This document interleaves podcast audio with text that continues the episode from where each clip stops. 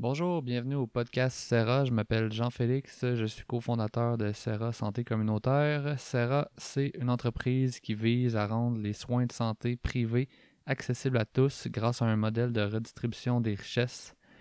Donc, euh, ce qu'on fait, c'est qu'on charge entre 65 et 100 pour un service d'ostéopathie, par exemple. C'est le client qui décide combien il donne, puis euh, tout l'over qu'il donne au-delà de 65, on le redistribue en soins gratuits à des gens dans le besoin qui nous sont référés par des organismes communautaires. Cette semaine au podcast, j'ai le plaisir de vous présenter une discussion que j'ai eue avec Marie-Ève Lessine. Marie-Ève a vraiment un CV vraiment impressionnant. Euh, elle est accompagnante pour entrepreneurs et professeurs de méditation. Elle a passé les dix dernières années en recherche euh, sur le stress à l'Université Laval, en plus d'être membre de l'Ordre des conseillères en orientation. Et elle a aussi euh, dernièrement publié son livre qui se nomme L'autre sens des affaires. Bref, euh, beaucoup de chemin parcouru pour cette jeune femme. C'était la première fois que je recevais une invitée que j'avais jamais rencontrée auparavant, et je m'attendais à une discussion intéressante, c'est sûr, mais je pense pas que j'aurais pu espérer le niveau de connexion que Marie-Ève et moi on a pu atteindre ce jour-là. Euh, la douceur, l'ouverture, la profondeur de Marie-Ève, c'est ça qui m'a séduit. Et j'espère que, je crois en fait que, qu'elle le fera aussi pour vous. Alors, bon podcast. Mais juste avant qu'on commence, j'ai une petite faveur à vous demander. Donc, que ce soit votre premier podcast avec nous ou le neuvième, je vous encourage à vous abonner au podcast. Donc, euh, peu importe la plateforme, que ce soit YouTube, iTunes, Spotify ou Google, vous cliquez sur m'abonner, suivre, follow, subscribe ou peu importe. Vous serez alors les premiers à savoir le moment exact de la sortie d'un nouvel épisode. Encore une fois, merci à tous. C'est vraiment un honneur de vous avoir comme auditeur. Alors, euh, sans plus tarder, voici le podcast avec Marie-Ève. Marie-Ève Lessine, bonjour. Bonjour. Bienvenue euh, au podcast pour faire changement. Mais merci de me recevoir. Je suis très honorée. Ouais, c'est toi qui nous reçois dans ton bureau à Québec, euh, ton coquet petit bureau à Québec. Exact. Merci beaucoup. Donc, euh, j'aimerais ça qu'on commence euh, simplement en, te décrivant. Tu peux euh, nous parler de qui tu es, c'est quoi ton parcours rapidement? C'est toujours une question que, qui m'est difficile de répondre parce qu'on a mhm. tellement de facettes. Donc, c'est toujours en choisir une. Mm mais intrinsèquement. ouais, sur, le, sur l'aspect peut-être plus euh, formel, disons. Euh, formel, ok. Des, des, événements ou des faits. D'accord, donc je serais partie dans, euh, dans l'existentiel, donc tu fais bien de me le dire. Mais donc je suis, j'enseigne la méditation, essentiellement aux futurs professeurs de méditation. Et euh, ma spécialité, c'est vraiment de travailler avec la méditation pleine conscience, mais aussi une autre forme de méditation moins connue qui utilise les images, qui sont l'interface avec euh, l'inconscient. Et donc, euh, de manière très formelle, ben, j'aide aussi les entrepreneurs à mieux se connaître pour mieux piloter leur entreprise, mais d'un point de vue plus savoir-être que mhm. savoir-faire. Et mon livre euh, Entreprendre en conscience sort euh, l'année prochaine. C'est d'ailleurs grâce à lui qu'on se connaît. ouais, ouais, ouais, c'est ça. Et bien sûr, dans mes interventions aussi avec les entrepreneurs, euh, j'utilise beaucoup ces images-là, qui sont, on appelle des images édétiques, qui sont l'interface donc avec l'inconscient pour les aider à développer d'autres habiletés qui ne mhm. sont pas des habiletés des de, planification stratégique, de finances ou autre, mais des habiletés plus de connaissance de soi, surmonter ses peurs, euh, mhm. trouver son positionnement, mais par le contact avec l'être profond. Wow, ok. Fait qu'on va explorer ça un petit peu euh, davantage euh, tout de suite après. Je pense que tu avais un background d'orientation, si je ne me trompe pas. Hein? En fait, j'ai une maîtrise en counseling orientation et je fais partie de l'ordre des conseillers d'orientation. Je ne fais pas d'orientation en tant que telle, mais tout le processus d'orientation, de connaissance de soi et de trouver sa bonne trajectoire, je l'ai mm. mis à profit pour les entrepreneurs, mm-hmm. pour qu'ils puissent créer l'entreprise qui corresponde à leur propre être profond et mm. qui ne soit pas la copie de qu'est-ce qu'on voit partout et qui fonctionne c'est cool ça. C'est un peu. Euh, moi, quand je parle des, des orienteurs, je pense que l'image ultime, c'est un peu le, le chapeau là, dans, dans, Harry Potter. Là, c'est comme. Le chapeau, il a vraiment l'air de connaître l'étudiant, puis il est comme, hum, toi, c'est là que tu t'en vas. Mais tu sais, je trouve que cet aspect-là de, de, ressenti qu'on voit dans cette image-là, c'est vraiment intéressant. Puis j'ai l'impression que c'est un petit peu ça, ce dont tu parles, tu sais. C'est ça, et le chapeau est intérieur dans le cas de chacun parce que c'est vraiment. Euh, euh, on, reste le spécialiste de soi-même. Hmm. Donc, tu donnes le pouvoir un peu à la personne, tu n'appliques pas, pas un modèle, puis tu lui, tu lui imposes pas ton modèle. en fait, je suis le Sherpa. Donc le Sherpa, c'est si s'égare, je le remets sur le droit chemin, mais c'est lui qui fait le chemin. Le Sherpa, tu dis? On appelle ça un Sherpa, oui, dans la formation psychothérapie que j'ai eue. C'est-à-dire que euh, je suis là pour la personne, je la hmm. guide, je peux hmm. tenir la lumière pour lui éclairer le chemin, mais je ne marche pas pour elle. Tu sais, je la porte pas hmm. sur mon dos, je lui donne pas de conseils, mais si elle s'égare, c'est sûr que je l'aide à revenir. Mais l'idée, c'est qu'on gravisse la montagne ensemble, mais que le processus est aussi important que la finalité. Donc, euh, la, le fait que elle ait fait ce processus pour se reconnecter à soi et se connaître, c'est aussi important que la, finalité qui est la connaissance de soi parce qu'après elle va pouvoir réutiliser finalement euh, reprendre finalement ce petit chemin vers son cœur vers son mhm. ressenti pour prendre d'autres décisions pour euh, mhm. affiner sa connaissance d'elle-même mhm. c'est vraiment un peu euh, similaire à l'approche holistique dans le fond là. en ostéopathie on est un peu dans le même la même philosophie de mettre le patient au centre de sa guérison, qu'on est là pour l'accompagner, pas pour lui donner une pilule, puis que, puis que puis qu'au final, le, patient fait rien. Fait que c'est un, un, peu le même genre de. C'est de laisser, laisser ce qui est à l'intérieur de la personne émerger de lui-même, dans le fond. Exactement, avec la petite saveur de rendre autonome, rendre mm-hmm. responsable. Euh, oui. Mm, mm. Nous, dans notre cas, c'est l'aspect santé qu'on veut laisser émerger. Mais dans, Exactement. Dans votre cas, c'est plus euh, l'aspect euh, connaissance de soi, genre ou... Psychologique, ouais, quelque chose de plus intérieur. Moi, je parle beaucoup du monde intérieur. C'est un monde mm-hmm. qui est aussi vrai, aussi vivant que le monde extérieur, mais qui est comme atrophié dans un monde où on est d'abord, euh, où on donne la primauté à qu'est-ce qu'on voit et pas mhm. qu'est-ce qu'on ressent. OK. Donc là, tu travailles avec les entrepreneurs. C'est-tu la principale chose que, qui, qui te qui te décrit ou euh, en ce moment euh, Oui, mais en fait, je travaille avec. je me suis vraiment repositionnée beaucoup sur les entrepreneurs parce que sinon je m'éparpillais trop. Donc avant, mhm. j'avais peut-être plus euh, une variété de clientèle. Et ce qui m'occupe beaucoup, c'est aussi de donner des formations de méditation. Mhm. Parce que dans l'idée de rendre autonome, je trouve que la méditation, notamment la méditation pleine conscience, on n'a rien trouvé de mieux pour vraiment mhm. créer cette reconnexion à soi. Euh, le gros de mon travail, c'est vraiment de former les futurs professeurs de méditation parce qu'il y a plein de milieux dans lesquels, si c'est pas la personne du milieu qui est formée, la méditation se rendra pas. Donc, je pense par exemple à des milieux agricoles. Donc, j'ai formé une, une, agricultrice qui euh, a formé ses ouvriers agricoles à la méditation pour des questions de santé, sécurité, d'être moins sur le pilote automatique et ainsi éviter les accidents, éviter les décès. Mmh. Et elle a la crédibilité auprès de ses ouvriers, elle les a formés, ils ont pris ça comme une marque de reconnaissance par rapport au, au, euh, à la, au soutien qu'on leur donne, mhm. au fait qu'on reconnaisse l'importance de, leur, euh, de leur mhm. santé. Et là, euh, il n'y a pas eu d'accident cette année, par exemple, dans sa ferme, ni de décès, alors qu'autour, il y en a eu. Ah ouais. Donc, euh, c'est vraiment ma vision, c'est d'amener la méditation là où elle ne serait pas allée si c'était resté dans les centres de yoga ou hmm. quelque chose d'élitiste. Hmm. je pense qu'on peut tout de suite plonger dans, ce sujet-là qui est, qui est la méditation, qui semble être euh, vraiment, euh, disons, le noyau de, de, de qu'est-ce que tu as envie de, de, mettre dans ce monde-là. Oui. ben, J'aimerais ça que tu nous décrives un peu c'est quoi, puis qu'est-ce que ça te fait vivre. sais. Comme, comme, là, on a fait un petit cinq minutes euh, chacun de notre côté avant de commencer. On s'est recentré, oui. Euh, juste dans cet petit euh, exemplaire-là, qu'est-ce qui s'est passé pour toi? Puis comment tu vis ça? Cette, cette, si on part dans le basic en partant? Oui, en fait, la méditation, c'est tout simple. C'est un entraînement de l'esprit, tout comme le sport, c'est un entraînement pour le corps. il y a plein de types de méditation. Et la plus populaire actuellement, c'est la méditation pleine conscience. Et la pleine conscience, c'est l'idée de venir reconquérir l'instant présent. Donc un espace dans lequel il n'y a pas de problème au final. Ou mhm. s'il y en a, ils sont pas à la mesure de qu'est-ce qu'on peut créer quand on rajoute une portion de souffrance avec notre mental qui anticipe, qui regrette, qui compare, euh, etc. Mhm. Mhm.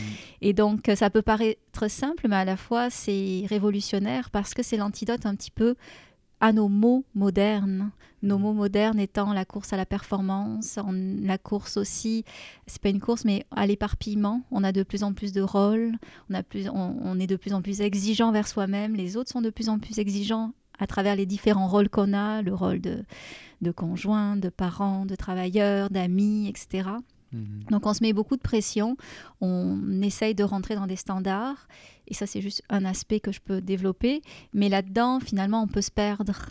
Et la pleine conscience, c'est, j'appelle ça la porte d'embarquement vers son monde intérieur, dans le sens où ça nous ramène à la simplicité de l'instant présent, mais quand on se rend compte ce qu'on a un peu labellisé comme simplicité, c'est finalement l'essentiel. C'est l'essentiel, c'est le contact à soi, mm. à qui on est vraiment, aux émotions qui nous donnent un peu la saveur de comment on aborde les choses, euh, mm-hmm. comment, euh, mm. qu'est-ce qu'on aime, qu'est-ce qu'on n'aime pas, qui on est. Donc, c'est très, mm-hmm. très puissant.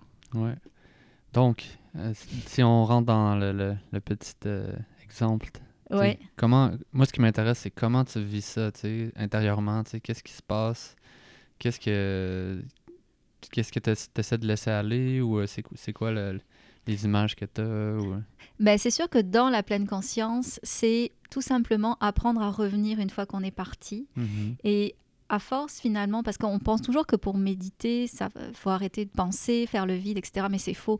Méditer, c'est juste avoir un rapport différent à ses pensées. Donc quand on a des pensées, on les accepte puis on revient mm-hmm. à, son ancrage qui peut être le souffle ou autre. Mais euh, ce qu'on ressent, c'est d'abord une reconnexion à soi et c'est comme si finalement notre conscience, elle était, si on voit la conscience, admettons, comme un projecteur, euh, notre projecteur, souvent, il éclaire notre cerveau, notre rationnel, etc. Quand on fait un exercice comme on a fait le 5 minutes de tantôt, il permet d'élargir notre projecteur de conscience pour aussi prendre en compte d'autres aspects plus subtils comme notre ressenti, nos émotions. Et donc le 5 minutes de tantôt, moi, il m'a juste permis, permis finalement de reprendre contact avec une autre partie plus intuitive de moi-même qui va mhm. faire que je ne vais pas répondre à tes questions en réfléchissant tant que ça, mais je vais répondre à tes questions en étant connecté à une partie de moi qui est plus intuitive. Mhm. c'est super ça. Donc c'est ça que ça m'a permis, ce petit 5 minutes. Mm. Euh, et en même temps, tout ce qui était de l'ordre de l'éparpillement, des pensées que j'avais pu avoir pour mon après-midi, euh, mm-hmm. etc.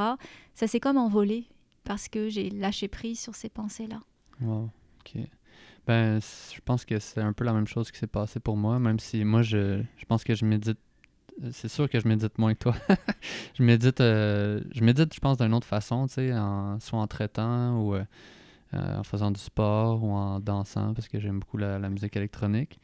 Mais tu sais, juste de m'asseoir, je me suis rendu compte que là, tu sais, OK, je suis venu en voiture, j'ai fait 30 minutes de mm. voiture euh, à haute vitesse. Je suis arrivé ici, euh, c'est la première fois qu'on se rencontre. Exact. Il euh, faut que j'installe mes trucs. Puis là, là, juste de prendre un 5 minutes, j'étais comme, OK, ma respiration est, est, rapide, puis est un peu saccadée. Puis juste un petit 5 minutes, ça me fait du bien pour redescendre.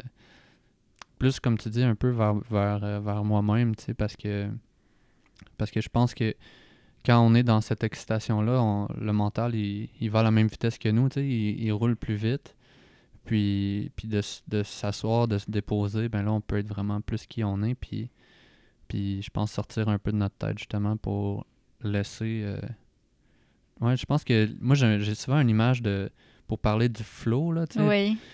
C'est un peu une image comme un, genre de convoyeur tu sais, dans les entreprises. Ben, si si tu es trop dans ta tête, c'est comme si le convoyeur, tu sais, il, y avait une résistance, tu sais, il pouvait pas flower naturellement. Exact, oui. Fait, fait, de retrouver un peu, euh, de se déposer, ça nous permet de juste de respecter ce flow-là naturel puis de ne pas trop réfléchir à bon ben faudrait que je dise ça ou faudrait que exact qui ramène une dureté ou une forme de oui tout à fait c'est ça fait que toi, c'est quelque chose que tu pratiques à tous les jours? Euh? Oui, puis moi, je tu sais, j'ai pas beaucoup de mérite parce que bon, je suis introvertie. Tu sais, quand on regarde les tests de personnalité, l'introverti, c'est. Je suis sociable, tu l'as vu, tu sais, je pense pas que mhm. je t'ai accueilli avec timidité, mais mhm. je suis introvertie, donc je vis dans mon monde intérieur et j'ai besoin d'aller me retrouver dans qui je suis, donc très contemplative. Donc c'est vrai que euh, pour moi, la pleine conscience, c'est comme un état qui euh, me rejoint, même si je l'ai perdu pendant longtemps. Mhm. parce que j'ai fait beaucoup d'études universitaires qui m'ont amené à réfléchir. J'étais payée pour réfléchir. Mhm. On aimait ça que je réfléchisse, mais après, quand j'ai vraiment euh, reconquéri qui je suis dans mon essence, c'est comme si ça avait toujours été là. Et quelque part, ça l'a été. Puis là, reconquérir qui t'étais, c'était pas juste avec la méditation, j'imagine, c'est avec euh, plein d'outils différents. euh. Oui, oui, c'est sûr. Mhm. La méditation, je vois ça comme un accélérateur, mais j'ai fait beaucoup de psychothérapie, par exemple. Mhm. C'est sûr qu'avec des études, euh, avant j'étais en management, Mhm. donc euh, en santé psychologique au travail, donc il y a quand même une grosse portion psychologique d'introspection. Ouais. Mes études après en counseling orientation, beaucoup d'introspection. Et euh, puis j'ai une formation aussi que j'adore, qui est justement sur les images, les images qu'on appelle édétiques. Eidos en grec, ça veut dire l'essence, donc les images essentielles qui parlent de soi profondément. Et donc c'est ça que j'utilise un, un peu hein, Mhm. pour me, pour, me, pour me transformer puis me redécouvrir. Fait que c'est quoi exactement ces, ces images-là? En fait, euh, c'est bon, c'est pour euh, c'est des images qui parlent de soi de manière très intime.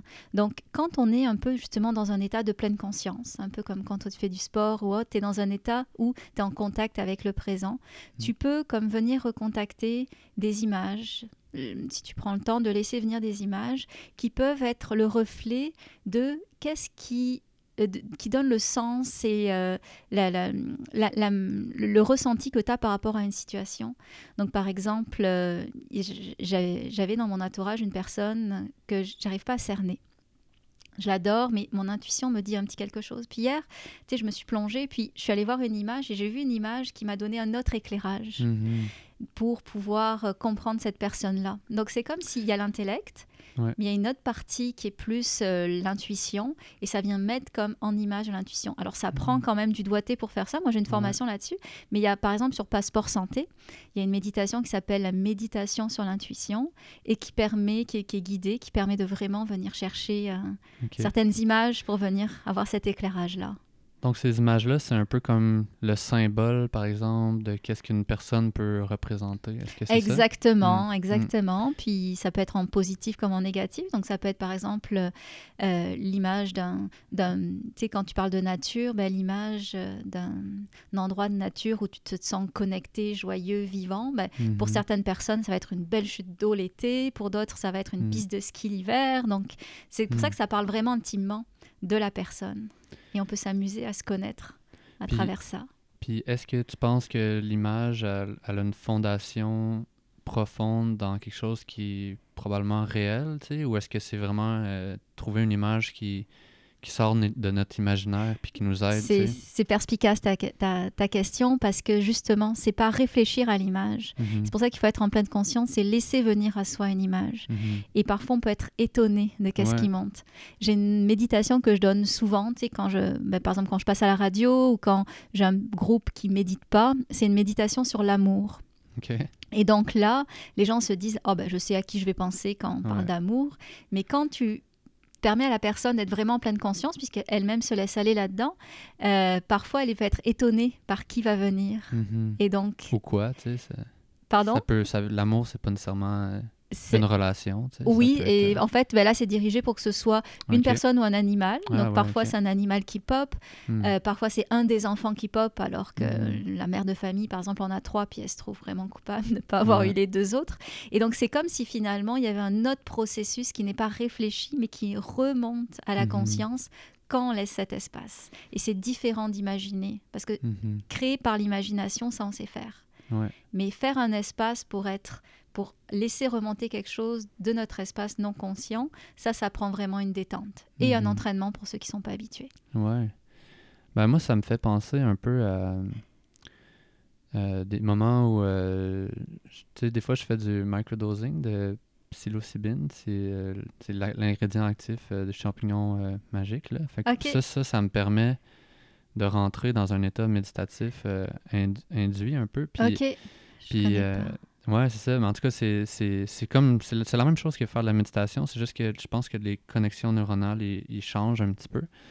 Mais en tout cas, ça, un moment donné, je pensais à un ami, tu sais. Puis, Oui. puis l'image que j'avais, c'était un enfant de 9 ans, tu sais. Mais ça veut pas dire que c'est une personne immature, cette personne-là. Ça Mm. veut juste dire que lui, son personnage, de qui il est, tu sais, moi, je le perçois comme quelqu'un de- d'enjoué, de simple, de pur, tu sais. Mais exact. mais cette image-là était tellement forte que je suis plus capable de, de le voir autrement, tu sais. Même si c'est une personne super intelligente qui est capable de rentrer dans... euh, c'est un entrepreneur, puis, euh, il, il y a, il y a une vision pour ça. oui, très ça- mature au demeurant. Ouais, c'est ça, exact. Mais- Mais, ça veut pas dire que c'est un, enfant immature. Fait Exactement. Fait que l'image, je la trouvais puissante, puis je me demandais si c'était de ça que tu parlais. C'est exactement ça. Puis qu'est-ce qui me fait me dire que c'est ça C'est que, bon, déjà, tu es dans un état méditatif Mm. et euh, quand tu as vu l'image, tu as donné un sens qui est le tien, pas un sens qui est commun. Mm. Donc, c'est comme, il y a toujours l'idée que les images parlent intimement de soi. Ouais. Et donc, euh, là, quand tu as donné ta signification très personnelle à ce qu'était pour toi un enfant de 9 ans, en lien un peu avec euh, euh, Mhm. comment tu perçois la personne, ça me montre que tu es vraiment tombé sur une image édétique. Ouais, ben, moi, je trouve qu'il n'y a rien de plus puissant que ça, tu sais. Quand je, quand je, quand je tombe là-dessus, puis ça m'arrive en traitement aussi, tu sais, quand je Ouais. traite des gens, euh, ça m'arrive de tomber sur une image, puis, tu sais, pas souvent, là, mais, tu sais, ça m'est arrivé une fois de de- d'avoir euh, une image d'une balançoire, puis même de ressentir cette, cette balançoire-là. Ouais. Puis là, je- je- la, la personne, je- tu sais, elle avait mal à la tête. J'ai demandé si elle avait eu des accidents. Elle a dit non. Puis là, j'étais comme, Hey, je peux pas lui demander ça. fait que là, là, je disais, hey, euh, t'es-tu déjà tombé d'une balançoire, tu sais? Puis là, je- tu sais, j'étais comme, Ah, tu sais, voir que je viens de poser cette question-là. Puis là, elle dit, ouais, euh, quand j'avais euh, 8 ans, genre, je suis tombé, euh, tu sais, j'allais sauter par en avant, puis je suis tombé par en arrière sur la tête. Je Oh. me suis. Euh, elle je suis tombé dans les vapes pendant genre une minute. Et puis là, j'étais comme, ok, fait que t'as jamais Ouais. eu d'accident, mais, mais tu sais, en tout cas, c'est comme si ça s'entremêle entre. Tu sais, tu peux avoir l'image dans, sa, dans la forme plus mentale, puis plus tu rentres dans, le- dans le ressenti, plus que l'image, elle peut être puissante puis véritable. Genre. Exactement, Mm. exactement. Puis ça, finalement, c'est comme si vos deux champs intérieurs se sont mélangés. Donc toi, tu as eu accès à quelque chose, d'une information perspicace, je pense, pour ton traitement. Mm. Et en fait, quand on parle d'image, euh, on a l'impression qu'on regarde l'image, mais on vit l'image. C'est-à-dire qu'il y en a qui ne voient pas l'image, mais qui vont resse- sentir, par exemple, justement le mouvement de la balançoire, ou l'odeur en forêt, ou... euh, Ouais, j'avais une prof, c'était les sons, elle, elle entendait la musique, elle. Ouais, et qui pouvait lui parler exactement. Donc, Ouais. on voit comment on a chacun notre façon de Mm. parler à l'inconscient et les images qui nous montrent, parfois, c'est de l'information aussi sur l'autre quand on est dans une posture de thérapeute comme toi, tu peux Mhm. l'être ou comme Ouais, moi, je ça. suis aussi. Exact. C'est puissant, hein? Ouais, vraiment, vraiment. Fait que là, si on, si on revient un peu à, à toi, puis à qu'est-ce que tu fais, Oui. tu m'as dit que tu écrivais un livre sur euh, entreprendre en conscience. Oui, il est écrit. Il est écrit, là, Oui, c'est fini. Ok, c'est super, fini. ben, félicitations. Merci. J'ai hâte de lire ça. Oui, t'es dedans en plus. Ah, wow!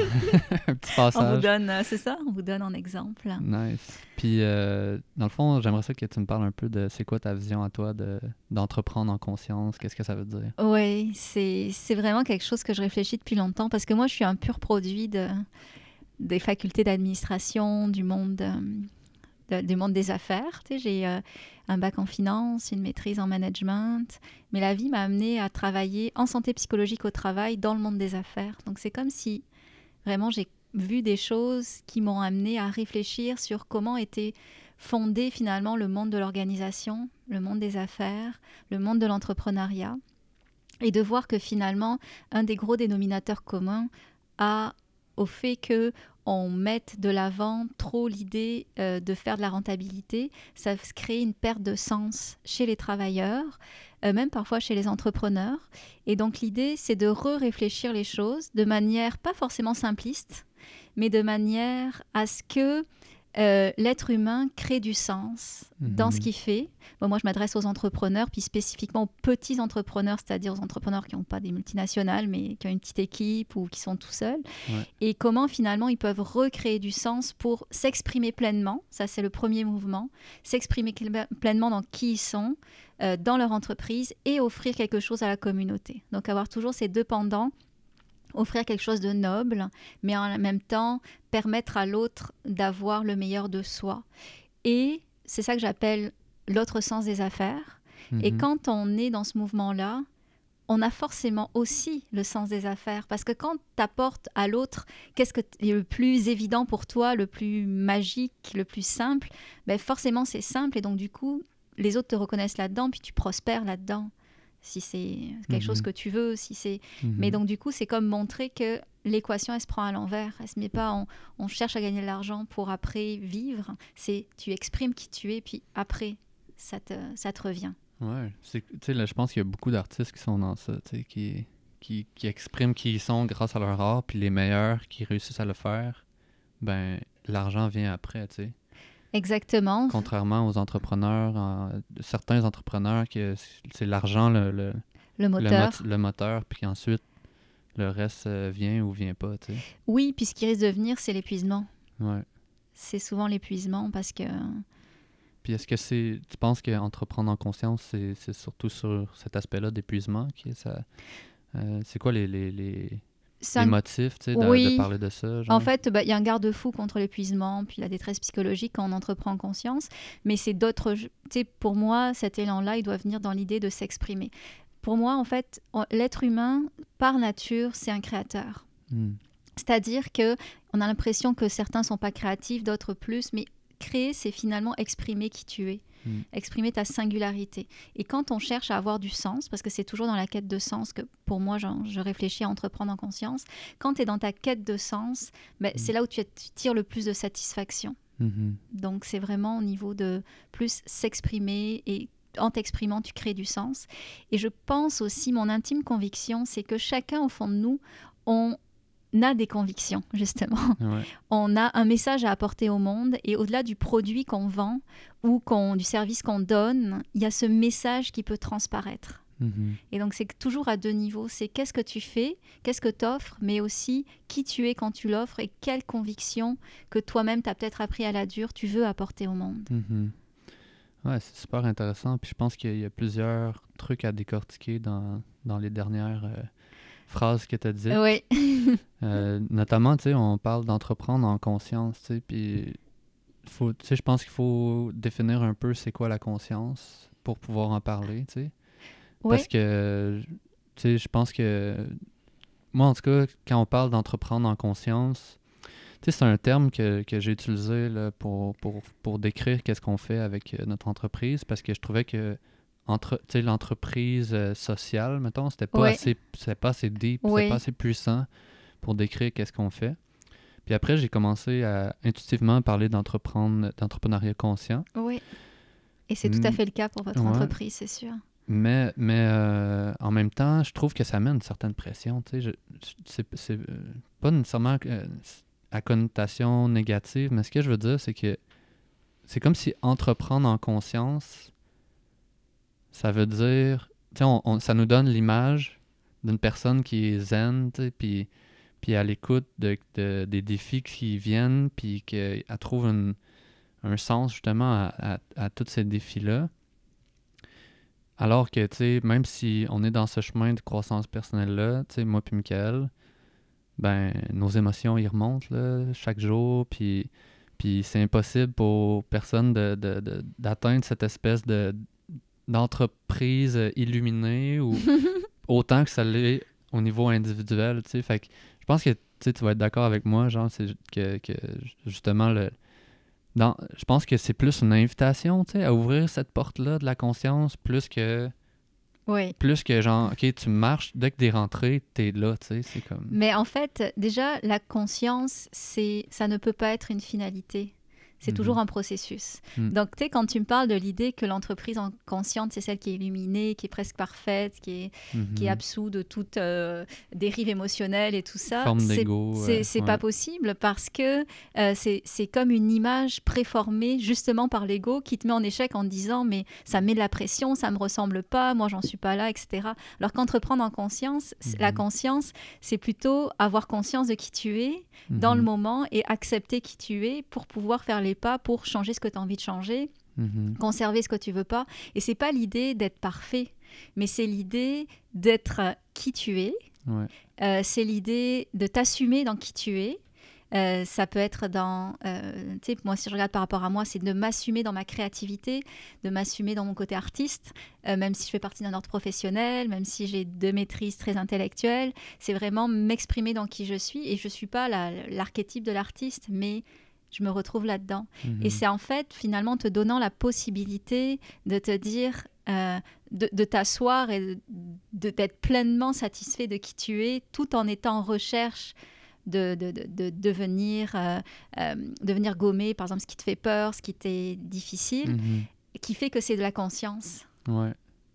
Ça ressemble un peu à ce qu'on parlait tantôt avec mon idée de convoyeur aussi, là, tu sais, c'est comme... Je pense que la conscience, pour moi, c'est c'est de revenir à... C'est d'être d'être à l'intérieur de soi, dans un en- endroit qui est libre, libre de, de, de barrières, puis de, exact. puis de, de- D'étiquettes. de- d'étiquettes, puis de, aussi de, de mécanismes de défense. De croyance, ouais. de tout ça, c'est que une fois que t'es- tu réussis à, à cerner un petit peu tes mécanismes, puis à, à les.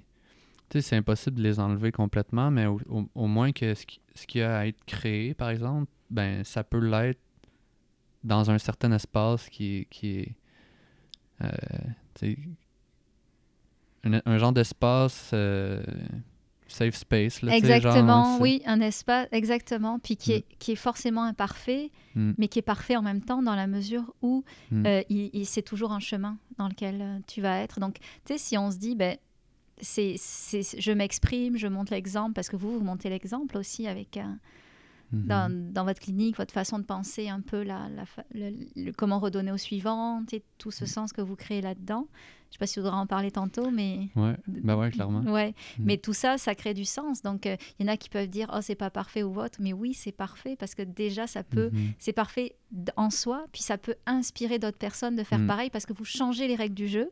Donc, vous n'êtes pas dans le, le mainstream de se dire, ben, ça marche comme ça, il y a un tarif pour tout le monde. Puis... Mhm. Mais c'est vraiment l'idée de penser que une façon différente, qui vous ressemble, ça apporte du bien-être au monde et ça en inspire d'autres de peut-être Mhm. faire pareil, mais à leur niveau et avec leur, euh, leur, Mhm. leur propre euh, Mhm. exigences de travail. Fait que nous, on est dans ce que tu appelles l'autre sens euh, des affaires. C'est ça? sûr, si je vous ai choisi pour mon livre, euh, j'ai quand même eu des critères assez serrés, mais Ouais, est-ce que les gens savent de quoi je parle quand... Parce que je sais, je, je- si tu vas en parler peut-être de, de Ben, votre philosophie de tarification? euh, ouais, c'est ça. Ben, nous, dans le fond, euh, c'est notre podcast avec les gens, ils connaissent un peu euh, D'accord, qu'est-ce ouais, ouais, qu'est-ce ok. qu'on qu'est-ce qu'on fait, mais, mais clairement que, on a une philosophie qui est super sociale, Oui, puis qui est, qui est bienveillante, puis, euh, puis qui veut que, que tout le monde ait accès à des services euh, pour que la- le niveau de conscience augmente. Mais déjà en même ça temps- parle de lui-même quand tu parles d'entreprise consciente qui va augmenter Exact. le niveau de conscience. ouais. C'est ça. Mais en même temps, je pense qu'à l'intérieur, tu sais, tu sais, on, on s'est rendu compte que c'était aussi important qu'on travaille sur qu'est-ce qu'on fait, puis sur notre site web, puis sur ses- notre marketing, qu'on travaille sur comment on travaille ensemble, tu sais, parce que parce que moi et Mickaël, on est des amis super proches depuis longtemps, on a étudié l'ostéo ensemble, euh, puis on veut que chaque personne qui rentre avec nous rentre dans le même processus de, de, de connaissance de soi, puis Oui. qu'on soit capable de communiquer. Tu sais, c'est sûr que c'est pas tout le monde là, qui, qui a cette introspection, mais, mais au moins que, tu sais, s'il arrive de quoi, on peut en parler. Tu sais, moi et Michael, on en parle souvent, mais on a, on a été euh, consulté, un, un- un coach, euh, quand, quand ça allait pas bien. Puis Mhm. cause- grâce à ça, on a pu euh, dépasser cette limite-là, plutôt que la laisser en dessous du tapis.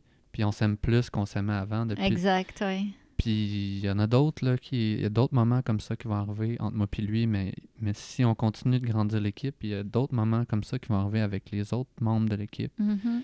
Puis puis je pense que les gens qu'on choisit, on les laisse un peu venir puis se coller à nous un peu à cause de ça, tu sais. Puis je pense que les autres qui étaient pas prêts à rentrer là-dedans ben ils, ils viennent puis ils repartent, tu sais, fait que non, exactement. Puis, Ouais. euh, dans ce que tu dis, c'est ça aussi la conscience, c'est de voir que quand il y a une épreuve, on la surmonte en conscience. Donc, euh, Mhm, il y a l'humilité, il y a la remise en question, il y a mhm, aller de l'avant, trouver des ressources. mhm.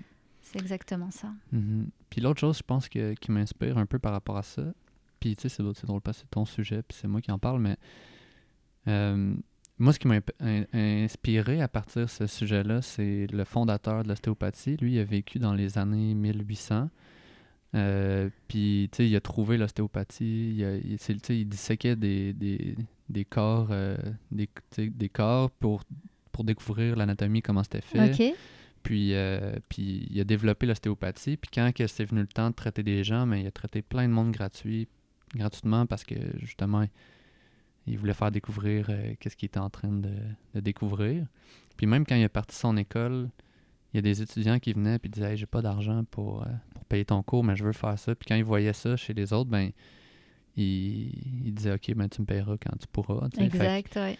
fait que moi, j'étais comme, OK, mais tu sais, on applique là, son, son modèle à 100%, on, on, tu sais, on, on, on, on essaie d'aller dans cette direction-là, mais on a oublié là, que ça, c'était important pour, pour cette personne-là aussi, puis que, puis que cette générosité-là, le don aussi, il fallait que ça, ça continue à vivre, puis, puis c'est un peu ça qui me... Tu sais, moi, j'étais un peu un idole. Je, je trouvais, je trouvais c'était un peu une idole pour moi, cette personne-là, tu sais, même si je Mhm. l'ai jamais connue, jamais rencontrée Ouais, j'imagine. mais j'étais comme tu sais je- cet, cet aspect-là je vais le prendre puis j'ai envie de me battre pour tu sais Exact, ouais. parce que c'était important pour toi tu sais fait que mais sais c'était de l'entrepreneuriat qu'il faisait même si c'était il y a 200 ans puis c'était pas Exactement, aussi capitaliste mais mais ça, ça reste que son truc euh, il survit aujourd'hui on est des milliers d'ostéopathes à cause de cette personne-là d'il y a 200 ans Ouais, puis tu sais, euh, probablement que les premières années, euh, ça a été des années de, de vache maigre pas mal, tu sais. Je veux dire... euh, le- ou pas, on sait pas. Ouais, on sait pas. on sait pas, mais je tu sais... En tout cas, ça... ah, je sais pas. Ouais, t'as raison, on ne sait pas dans le fond, mais... Mais, mais en tout cas, je trouve ça intéressant qu'il il, entre, il était dans ce projet-là à 100%, pas pour l'argent, puis que... On s'en fout de comment il a vécu, mais... Mais ça, ça, ça traverse les années puis les époques, genre. Exactement, il s'est donné vraiment corps et âme pour son. sa couleur, comme, tchou, tu sais, il, a, il a comme mis une couleur, puis là, pfiou, pendant Ouais. 200 ans, son truc, il, il vit, là. Exactement. Mm. Ouais, ouais, non, c'est. Mm. Mais c'est un peu ça, c'est quand on parle de s'exprimer pleinement, c'est ça, c'est que on nous a donné toujours l'accent de la rentabilité, qui est nécessaire, c'est sûr, mais la rentabilité à tout prix ou la Mhm. performance à tout prix, ou le mot que j'aime le moins, c'est l'optimisation à tout prix. Mhm. Ça crée une dureté qui fait que on revient dans des euh, considérations comptables au lieu Mhm. de se permettre d'aller dans des choses qui sont plus de l'ordre de la recherche et développement, Mhm. de laisser erreur, etc. Ben, pas forcément l'erreur, mais je te donne un exemple. J'ai une, une associée dans des projets qui est art thérapeute, puis on veut mélanger méditation et d'éthique créative avec l'art-thérapie. Mais c'est sûr qu'on veut... On, on- on rapproche deux mondes qui ne se connaissaient pas vraiment encore. Donc Mhm. on va faire des tests, on va se donner la permission, puis Mhm. avec des, des tarifs préférentiels pour ceux qui nous suivent là-dedans. Mhm. Mais au moins, peut-être qu'on va créer quelque chose qui sera un mouvement plus tard. Et c'est ça qui est, qui est stimulant parce que tu te dis, euh, waouh, on s'exprime pleinement. C'est... Ouais. Mais c'est cool que tu parles, euh, dirait que quand tu as parlé de dureté, là, aussi, c'est Oui. comme... Ça veut dire que, on crée des entreprises qui sont pas euh, résilientes, Ouais, parce qu'ils sont figés dans... dans- exact. dans dans ce truc-là qui est un truc réfléchi, mental, puis qu'il n'y a pas de, de flexibilité Exactement. dans, dans ça. Fait que, à long terme, c'est peut-être un peu moins euh, vivant, tu sais. Vivant, Mm. exactement. Puis c'est un peu la métaphore du roseau et du chêne. Ouais, j'ai entendu parler dans le podcast avec, euh, avec Joanie, Ah, c'est justement, vrai? qui nous l'a raconté. Qui vous l'a raconté? Ah, c'est bon, ça fait des beaux Ouais, liens. C'est Et ça. donc, du coup, euh, le roseau, c'est celui qui se faufile, qui, Mhm, qui arrive, alors que le chêne, même si, bon, il peut longtemps mhm, être, un- être fort, mais mhm, il se peut aussi qu'il soit déraciné. mhm, Surtout si ses racines sont pas profondes. Puis ça, ça peut être un autre monde qu'on pourrait décortiquer, mais mhm. ça ferait beaucoup de thèmes. Exact. Puis là, parlant de thème, euh, tantôt quand j'ai dit qu'on pouvait en diviser, tu m'as parlé aussi de, de messages.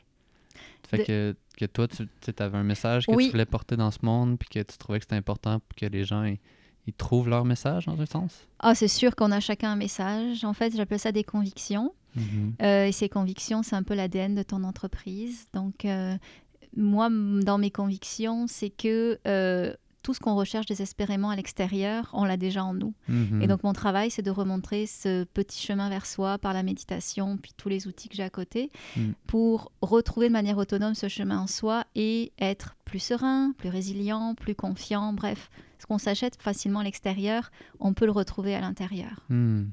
C'est un beau message, en tout cas. C'est mon message, mais vraiment, Ouais. euh, c'est Mm. c'est intrinsèque à, à mon âme, ce message-là. Mhm, Et lui, je l'ai découvert avec le temps, avec ce que j'ai vécu. Et on a chacun un message à apporter.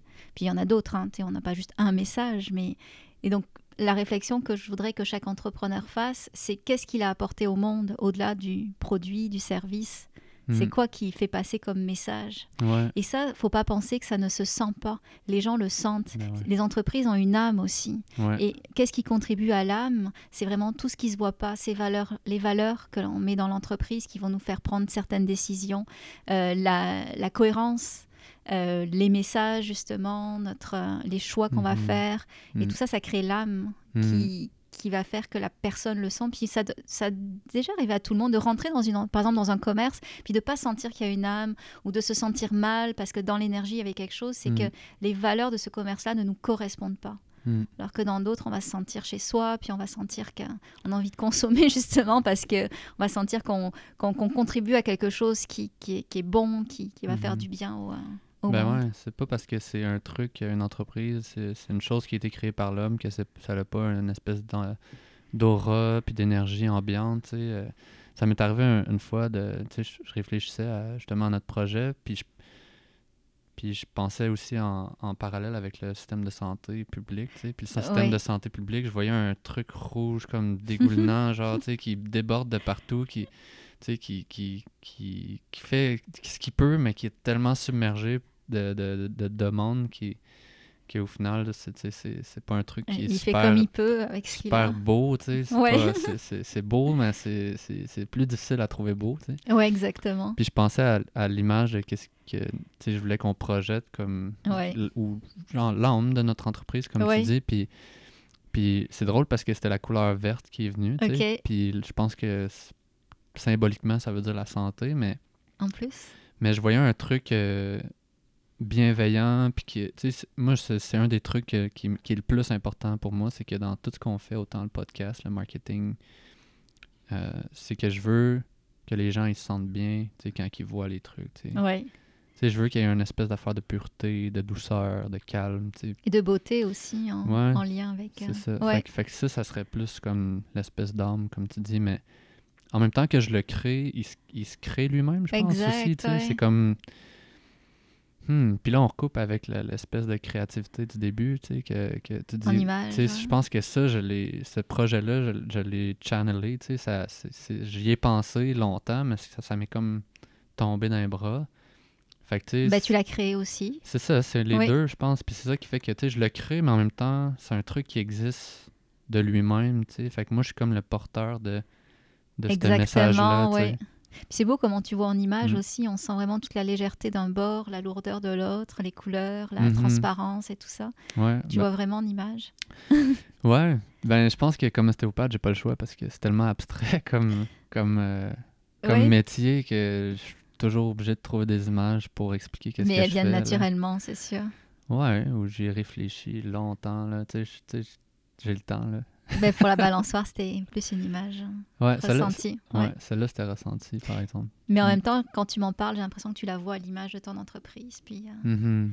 Et moi, je crois beaucoup à ça. Tu sais, notre entreprise, c'est des extensions de nous-mêmes. Donc, on peut donner des impulsions, mais avec les impulsions qu'on donne, il y a des choses qui nous amènent beaucoup plus loin. Mm. Et donc, peut-être parfois, des actions qu'on a posées qui n'ont pas porté fruit dans l'instant, finalement, elles nous rejoignent Mm. deux, trois ans après pour faire prospérer ça. Donc, euh, Ouais. on est, oui, on donne les actions, mais après, il y a comme un répondant qui se crée dans la vie, qui Mhm. fait que on Mhm. n'est pas tout seul, finalement, à, Ouais. à la créer, même si on est juste un ou deux. Mhm. Il y a un truc que j'avais envie euh, qu'on discute ensemble. C'est je pense que c'est un débat interne que j'ai constamment, puis qui est revenu un peu dans, dans les autres podcasts avant aussi. Euh, c'est surtout la, c'est de parler de, de performance puis de Ouais, perfectionnisme. Tu sais. ouais. Tu sais, comment tu vois ça? Mettons le fait que quelqu'un médite puis se reconnecte à lui-même, ben, puis qu'il se rende compte que, tu sais, dans le fond, il est performant, tu sais, puis c'est un petit bulldozer qui, tu sais, puis qui, qui, tu sais, qui se rend compte que peut-être qu'il fait pas pour les bonnes raisons, ou, euh, tu sais, est-ce que, est-ce que tu penses pas que les, que les gens reviennent à eux-mêmes, ça, ça fasse que, dans, à long terme, il y a de moins en moins de, de performance dans le monde, ce qui fait qu'il y a moins, de moins de, de gens qui veulent devenir entrepreneurs, parce que je pense que ça prend un peu cette... Oui, cette- je comprends ta cette- question. cette- ce Ouais. genre de... Ça prend cette lignée de, de personnes qui est dans l'action, tu sais, pour dire on change Ouais. les choses, tu sais. Et je devrais prendre des notes parce qu'il y a beaucoup de choses dans ce que tu dans ta question.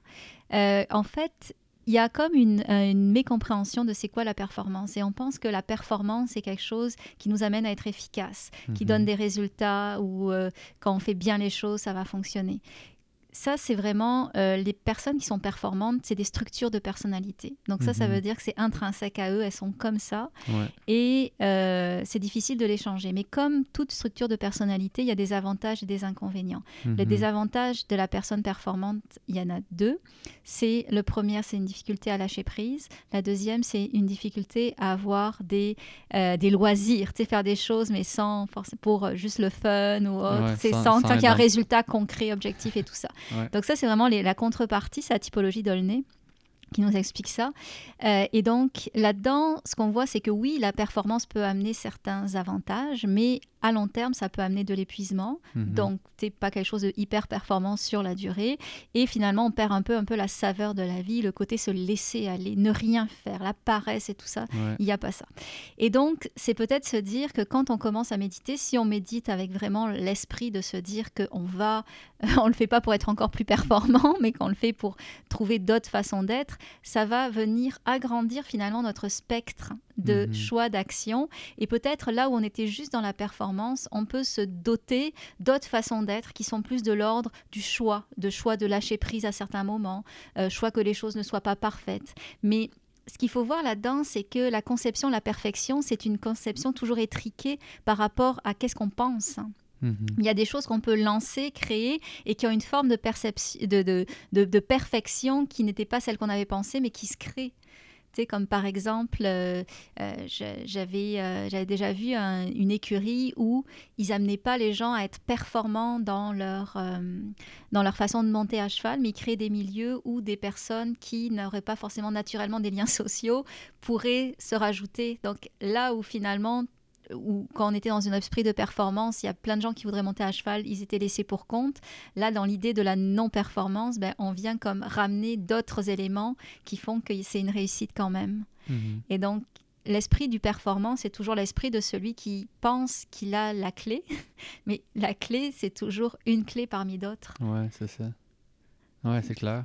Ben, ça me. C'est sûr que moi, ça me revient. Ça me ramène un peu à- au premier épisode qu'on a fait euh, avec euh, NAC, là. Des- ces deux gars qui font les bars euh, au grillon, là. Oui, oui, oui. Puis, en même temps, d'être d'être des sportifs de haut niveau, ils font des marathons en moins de 3 heures, des Ironman, ils font ils sont vraiment dans cet aspect performance-là, mais ça se transpose évidemment à comment, comment ils sont entrepreneurs.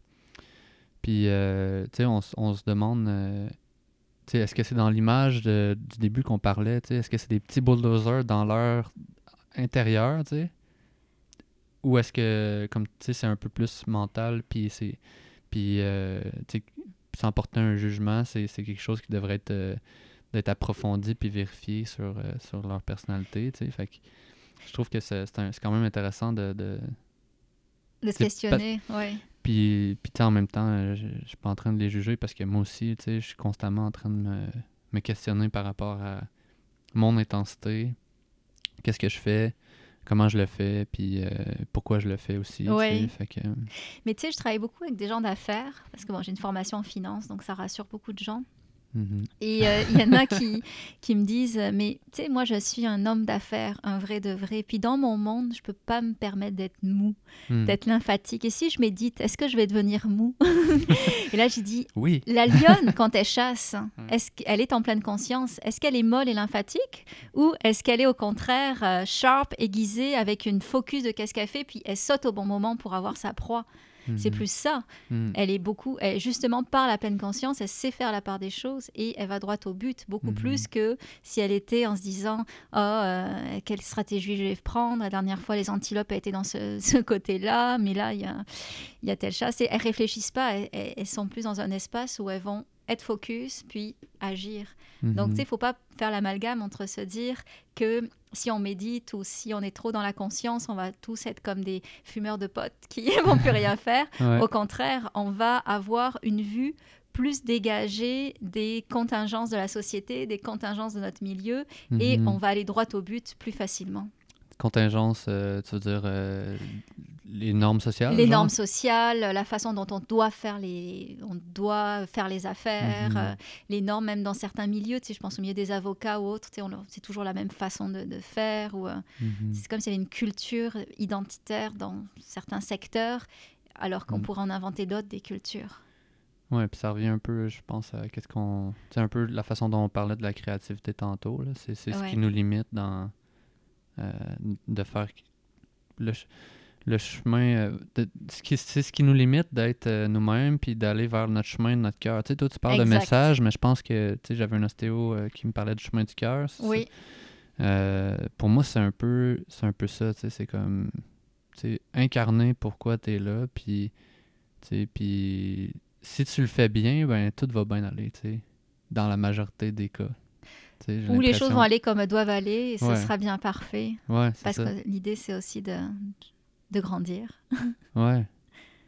Ben ouais, dans que... ton chemin entrepreneurial. Ouais. Mhm. Ben ouais, c'est ça, sais, parce que, tu sais, qu'est-ce qui, euh, c'est quoi le succès, genre, pour toi, tu sais, qu'est-ce que ça, qu'est-ce que ça change, tu sais, mettons que quelqu'un entreprend dans ça, dans ce, ce- ce- cette réalité-là de l'entrepreneuriat conscient, sais, au final, qu'est-ce que ça change, parce que, c'est une grande question, là, tu sais, puis c'est très, très deep comme question, mais les choses vont continuer de rouler, la, la Terre va continuer de tourner. Qu'est-ce que ça change qu'on soit plus dans ça versus qu'on soit plus dans un mode euh, euh, inconscient, tu sais? Oui, mais c'est la question de l'inspiration. C'est que tu en inspires d'autres Mhm. en étant comme tu es, dans la Mhm. conscience. Et c'est en fait la somme de tous ces petits atomes qui Mhm. sont différents du mainstream qui un jour vont créer euh, un effet de bascule peut-être. Ouais. Parce que ce qu'on veut finalement, c'est c'est tirer la couverte vers un monde plus plus juste, plus doux, plus conscient, tu sais. Oui, et en Mhm. fait, euh, tirer la couverte, euh, j'aime pas parce que c'est l'idée de prendre aux autres. Mais Mhm. c'est, il y a une phrase de Dumbo que j'adore qui est plutôt que de critiquer les règles du jeu, on peut créer nos propres règles, mais Mhm. dans vraiment, c'est tout en restant dans la légalité ou autre. Ouais, ouais. Mais créer nos propres règles du jeu. Et si chacun ré- crée nos propres, ses propres règles du jeu dans la conscience, ben, un jour, ça va faire plein de petites euh, bulles de conscience qui font que Mhm. sur notre tableau, finalement, de, Mhm. du monde des affaires, ben, il y aura toutes ces petites bulles euh, de conscience qui vont venir euh, égayer finalement un portrait qui était beaucoup plus Mhm. axé sur d'autres critères. Je pense que c'est ma réflexion interne qui est comme peut-être pas assez mature pour poser une question qui est qui reflète un peu ce que ce que j'ai à l'intérieur, mais c'est que j'ai l'impression que c'est comme si tu sais on, on- surtout ces temps-ci, la, la conscience est en train d'émerger, on le sent, tu sais, il y a de plus en plus de, de gens qui se posent des questions, qui réfléchissent à l'environnement, à comment on, on interagit, euh, que ce soit en collectivité ou, euh, ou de manière homme-femme, dans ces relations-là. Puis, tu sais, quand on- moi, quand je pense à ça, je repense à tout le chemin qu'on a fait comme, comme société, comme, euh, tu sais, jusqu'à, on recule il y a 2000 ans, on a, on a passé par tellement de cycles, disons des cycles plus barbares, tu sais, au Mhm. Moyen Âge, puis, puis d'autres cycles euh, plus civilisés, si on recule encore plus loin. C'est comme si on dirait que ça, vient et ça part, ça, se transforme tout le temps. Puis, c'est quoi les avantages, tu penses, d'avoir une société plus consciente? Oui. Tout ça pour dire, dans le fond, une oui. question super simple. non, non, mais oui, je comprends ta question. Puis en fait, euh, moi, je réalise ça beaucoup au fait qu'il y ait de la souffrance. Et de la Mhm. souffrance créée par l'inconscience. Parce que la souffrance, il y en aura toujours. Tu sais, tu perds un être Mhm. cher, tu as une souffrance. Mais Mhm. là, il y a des animaux qui meurent, euh, il y a la planète qui agonise, euh, il y a des peuples qui subissent les contre-coups des, de la pollution, par exemple, Ouais. euh, alors que c'est même pas eux qui ont pollué. Ouais. Et donc, du coup, c'est le fait que, à cause de l'inconscience, il y a de la souffrance qui est créée, en plus de la souffrance naturelle. Mhm. Et donc, rien qu'à ce titre-là, puis moi, je suis très proche des animaux. Il y a encore, bon, il y en a qui pensent au karma, qui m'expliquent que c'est des questions de karma ou autre. Bon, je veux bien l'entendre, mais admettons les animaux, l'ours polaire qui a même plus d'iceberg pour se reposer, puis qui perd toute son énergie à nager pour essayer de trouver un petit endroit où il peut se reposer. Ben, lui, il n'a pas pollué, puis c'est vraiment une victime. il n'y a pas un mauvais karma. C'est ça, admettons, parce que je discutais avec quelqu'un qui me parlait de karma. Ah, ben, c'est parce qu'il a fait des mauvaises choses dans son ancienne vie. Mais peu importe, c'est pas parce qu'il il peut aussi se racheter, puis avoir aussi une belle vie et faire des, prises de conscience. Donc, Mhm. moi, c'est vraiment la portion, la souffrance hmm. supplémentaire qu'on crée à cause de hmm. ça. Ah ouais, ça, je suis content que, qu'on aille dans cette direction-là. On dirait que ça me... Ça, là, là, ça me, ça me ramène plus à c'est, quoi le c'est quoi l'importance de ça, tu sais, puis parce que je pense que la souffrance, c'est un sujet super intéressant. Euh, j'ai l'impression que la souffrance est, est partout, tu sais. est à de plus grandes et de plus faibles mesures, mais on, c'est comme si elle, est comme nécessaire dans un sens, tu sais. Elle est là. Est-ce mm. qu'elle est nécessaire? Parfois oui, parfois non. Mm-hmm. Et c'est toujours notre rapport à la souffrance qui importe. Tu, dois en avoir des clients qui doivent beaucoup souffrir puis qui se plaignent pas, puis d'autres qui doivent mm-hmm. un peu souffrir, mais qui, qui, font tellement une histoire autour de leurs problèmes mm. qu'ils se rajoutent une dose de souffrance là où il y en a moins. Donc, sais, c'est jamais très linéaire. Ou, euh... Ouais, clairement. Ben, c'est sûr que notre rapport à la souffrance est très, très personnel et subjectif. Mais c'est sûr que, tu sais, quand j'ai dit la souffrance est nécessaire, c'est que ça dépend de ton, ton point de vue sur c'est quoi la vie, tu sais. C'est comme pourquoi on est là, tu sais. Toi, tu parles de. On est là, tu as dit on est là pour, pour laisser sortir notre message. Admettons, oui, une partie. C'est une partie, tu sais. Mais si on parle de, de qu'est-ce qui crée la vie ou pourquoi on. Pourquoi le pourquoi on existe. Là, on est dans, encore dans encore plus deep, mais le, le, je pense que le courant mainstream du, du New Age, là, de, de, la croyance populaire, c'est on est sur Terre pour apprendre, pour s'améliorer, pour que éventuellement on retourne à la source de l'univers. Tu sais, ouais. as sûrement entendu ça. Oui, oui, tout à fait. oui, oui, oui. Mm-hmm. Croître quand même. Ouais, C'était le message. Mm. Oui. Mais s'il n'y a pas de souffrance, pourquoi s'améliorer dans le fond, tu sais. Mais en même temps, euh, en fait, il y a des niveaux toujours, ça marche toujours par niveau. Je vais juste donner un parallèle avec quelque chose que je connais bien, c'est les émotions. Mm-hmm. Tu sais, une émotion va te donner une information sur toi. Mm-hmm. Puis si tu l'écoutes pas parce que tu t'anesthésies, euh, tu vas écouter trop Netflix et autres, elle va, elle va renchérir son, son message, elle va renchérir, elle va renchérir jusqu'à ce qui était au départ une petite colère passagère, ça devient une haine profonde et ça c'est douloureux. Mais si on avait écouté la petite colère, si on avait été en pleine conscience de la petite colère pour aller grappiller ce message-là qu'elle mhm. avait à nous dire, qui est par exemple ce travail ne te correspond pas, on n'aurait pas à vivre la haine qu'on vit dans son travail, par rapport à son travail ou autre. Mhm. Tu sais, tu parlais d'Harry Potter, mais la lettre qu'il a eue pour arriver à Poudlard est tombée chez son oncle, puis son oncle, il a jeté cette lettre-là. puis là, après, c'est pas une lettre qui est partie, c'est genre un million de lettres, tu sais, qui ont volé jusqu'à Harry Potter parce que le message, il voulait y aller. Puis c'est un peu ça la souffrance, c'est que mm. quand tu captes pas la souffrance quand elle est à un niveau subtil, ben après, tu as comme une intensification. C'est pas une loi qui est immuable, ce que je dis là, parfois la souffrance arrive, puis c'est tout de suite une grosse shot de souffrance. Mhm. Mais il y a comme des choses où on peut observer la vie, puis s'économiser de la souffrance en ayant un autre, euh, en, catchant des leçons plus rapidement par rapport à notre, euh, mhm. notre environnement, puis notre ressenti. Donc pour toi, toi, tu as mieux gardé la, la, de voir la souffrance comme un truc... Euh, de premier niveau, mais tu sais, de, tu rentres pas dans ces questions-là de plus grandes. Oh, si, si, mais en fait, je pense que c'est pas des questions qui se réfléchissent, c'est des questions que tu abordes une fois que tu as vécu l'épreuve. c'est que, en fait, tu peux pas créer de loi. Peut-être que si on reprend cette conversation quand on aura 90 euh, ans. quand on sera mort. ouais, c'est ça, ben, on aura euh, un autre éclairage parce qu'on aura eu d'autres façon de voir les choses. Mais je pense qu'il y a une partie de notre souffrance qu'on s'inflige parce qu'on résiste hein, aux choses. Mhm. On a peur. Mhm. Moi, c'est sûr que je suis beaucoup dans le monde du travail avec des gens qui veulent se réorienter, même si c'est plus l'objet de mon travail au quotidien. Mais souvent, ils vont avoir peur de perdre leur REER, de mhm. perdre... Euh, les avantages, les vacances et tout ça s'ils vont dans une autre entreprise qui les rendrait plus heureux. Mais donc, du coup, ça crée plus de souffrance parce que tu engranges finalement au quotidien de la pression que tu n'aurais pas si tu étais ailleurs. Mhm. Ouais, clairement. C'est, euh, En tout cas, c'est un sujet euh, qui mérite réflexion. Mais tellement. Puis c'est à mm. chacun de voir aussi. Euh, ses choix. C'est l'important, c'est de faire des choix éclairés. Mhm. Et c'est pour ça que la conscience est intéressante parce que tu peux choisir en conscience de rester là où tu es pour certaines raisons, mais au moins tu l'as choisi. Mhm. C'est encore une fois l'idée de s'assumer. Ouais, c'est ça. Puis d'être, euh, de, de croire, j'imagine que on est à la bonne place au bon moment pour, euh, Quoi qu'il arrive. pour, euh, pour traverser puis apprendre ce qu'on a à apprendre. Si on rentre- Exactement. si on Dans Mais les- si ça arrive clichés souvent, la même leçon, ben là on se dit, ben, je vais essayer de l'apprendre à un niveau un petit plus profond pour euh, éviter de retomber dans de mes patterns. Ouais. Mm.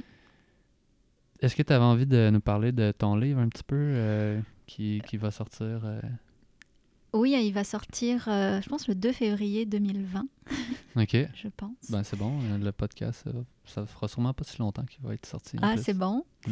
Euh, ben, mon livre, euh, c'est un livre déjà qui est une super belle synchronicité. Tu sais, je voulais écrire au départ pour moi, pour me mettre mes idées en place, Mhm. pour le plaisir. Puis je rencontre une amie euh, au café à qui je parle de ça. Puis elle me dit Oh, tu devrais en parler aux éditions Septembre, ça va les intéresser. Je dis Moi, je veux pas un éditeur parce que je veux pas que ce soit un livre scientifique. Tu sais, je veux pas faire une revue de littérature Ouais, pour après. Ouais. Je veux plus parler de ma perception. Elle me dit non, non, mais ça va marcher. J'écris à la directrice qui me donne un rendez-vous deux jours après. Puis en deux heures, elle me disent euh, OK, on l'accepte. Ah, Puis je suis tombée dans le, dans le superbe processus euh, d'écrire un livre avec euh, justement deux entrepreneurs conscientes, en tout cas intrapreneurs conscientes, Lucie et Annick. Donc c'était magnifique.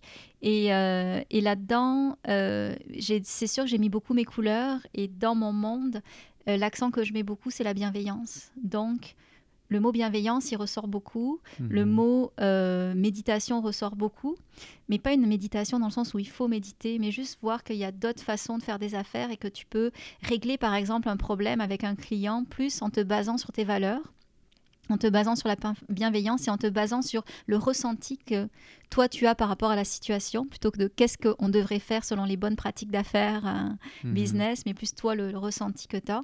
Et à partir de là, ben, peut-être conduire différemment ton entreprise. Mhm. Donc je sais que c'est un peu résumé rapidement, mais, euh, mais c'est ça. Mais le mot bienveillance est important pour moi. Super. Puis ça s'adresse à, à tout le monde qui, qui travaille, dans le fond ou... Euh, non, j'ai vraiment écrit pour les petits entrepreneurs, donc les solopreneurs, les travailleurs Mhm. autonomes, ceux qui ont des petites entreprises ou des entreprises individuelles. Il y a des encarts qui sont pensés pour les intrapreneurs, parce que c'est sûr que de plus en plus, il y a des gens qui veulent s'exprimer même s'ils sont dans, le, dans une structure d'entreprise, et il y a des façons de le Mhm. faire. Et s'il n'y a pas de façon de faire encore, on peut forcer l'entreprise minimalement ouverte à réviser sa position pour que les gens deviennent des intrapreneurs. Donc c'était vraiment les deux, euh, les deux types de personnes auxquelles j'ai pensé. Et moi, mon but là-dedans, c'est peut-être d'amener un autre éclairage ou d'avoir un compagnon sur lequel euh, poser sa main pour se rassurer quand on sent qu'on prend des décisions qui sont dissidentes par rapport au mainstream, Mhm. mais se dire que comme on est à l'avant-garde, comme toi tu l'es, et que peut-être qu'on voit pas encore tous les résultats de tous ces gens avant-gardistes à droite à gauche qui créent en conscience, mais un jour, si on, si on, si on garde foi, ben, il va y avoir quelque chose qui va se transformer. Mhm. Ah, ben merci, Maria. C'était vraiment une super discussion. J'ai vraiment beaucoup apprécié. Ah, j'ai adoré. Merci à Ouais, toi de, merci. de tout ce que tu entreprends pour. Euh, si- ben, en la cas, conscience. si on- comment on fait pour, euh, euh, dans le fond, te rejoindre, pas te rejoindre, mais sur ton Facebook, je me Let It Be, euh, Oui, c'est ça. Ben, mon entreprise, c'est Let It Be Méditation, donc comme la chanson des Beatles, parce que les Beatles, ils ont écrit beaucoup de leurs chansons en méditant. Donc, c'est la méditation transcendantale. C'est ça, c'est letitbeméditation.com. Puis, euh, Ok, super. Mon site est toujours en chantier, mais ben, en chantier dans le sens où euh, il est jamais très très à jour, mais un jour il va l'être et en janvier il le sera. Ok, super. Ben, en tout cas, je vais taguer tous tes trucs en dessous. euh. C'est gentil. Ben, merci beaucoup, Maria. Merci vraiment. Je ne sais pas pour vous, mais moi, je pense que j'en aurais pris pour une autre heure comme celle-là. Si vous avez apprécié le podcast, laissez-nous un commentaire à propos de la discussion, soit sur YouTube ou directement dans notre groupe Facebook Podcast Serra pour faire changement. Et si vous voulez en connaître davantage sur Marie-Ève, allez sur son site web letitbemeditation.com ou sur la page Facebook du même nom. Je vous dis merci d'avoir écouté jusqu'à la fin, puis en espérant que ça fasse bouger les choses à l'intérieur de vous. Donc, à bientôt.